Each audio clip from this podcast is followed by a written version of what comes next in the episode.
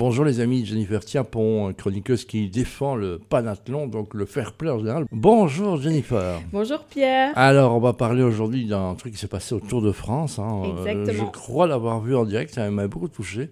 Et euh, c'est un geste fantastique, une après-midi fantastique dont on se souviendra longtemps. Bah oui, c'était même un samedi pour, euh, pour le détail, donc qui reste aggravé dans la mémoire des amateurs de cyclisme, avec le duel épique entre Pogacar et Vingegaard, qui se sont livrés à une bataille acharnée pour le classement général. Mhm. Cependant, au-delà de cette rivalité intense, une scène particulièrement touchante s'est déroulée au cours de l'étape.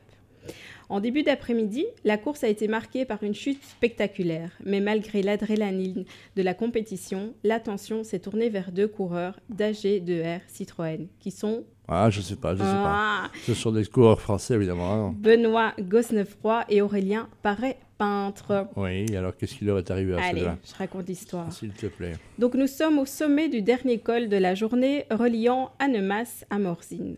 Le fan club local était en effervescence attendant avec impatience leur héros.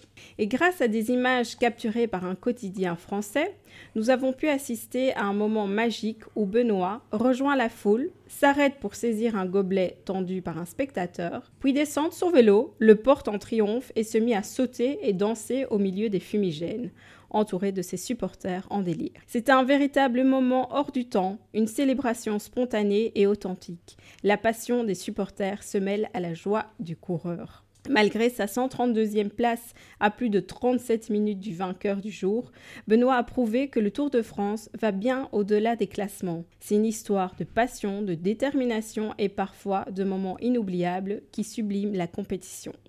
Voilà un bel exemple de magie qui opère sur la route du Tour. Voilà, on avait suivi ça. Donc c'est toujours les Français en mettent des couches, évidemment, quand c'est quelque chose qu'un Français fait, parce qu'il ne faut pas très bon en cyclisme pour l'instant. Hein. Donc, allez, on plaisante. Merci pour cette belle aventure. Hein. Et on se retrouve la semaine prochaine pour une nouvelle histoire. Et je rappelle que toutes ces histoires, on peut les retrouver sur Internet aussi. Oui, hein. sur notre euh, calendrier perpétuel pour un monde fair play. Donc on a 365 euh, belles histoires à vous raconter. Il devrait y en avoir 366 cette année. On va Mais euh, on compte sur vous pour nous l'envoyer. Vous pouvez écrire à, Jennifer une adresse communication at panathlon.pe. Voilà, vous, vous avez une histoire que vous avez vécue, euh, même euh, avec des photos, des images, c'est encore mieux, mais vous l'envoyez à, à Jennifer. On en parlera peut-être à la radio. Merci, à la semaine prochaine. Merci.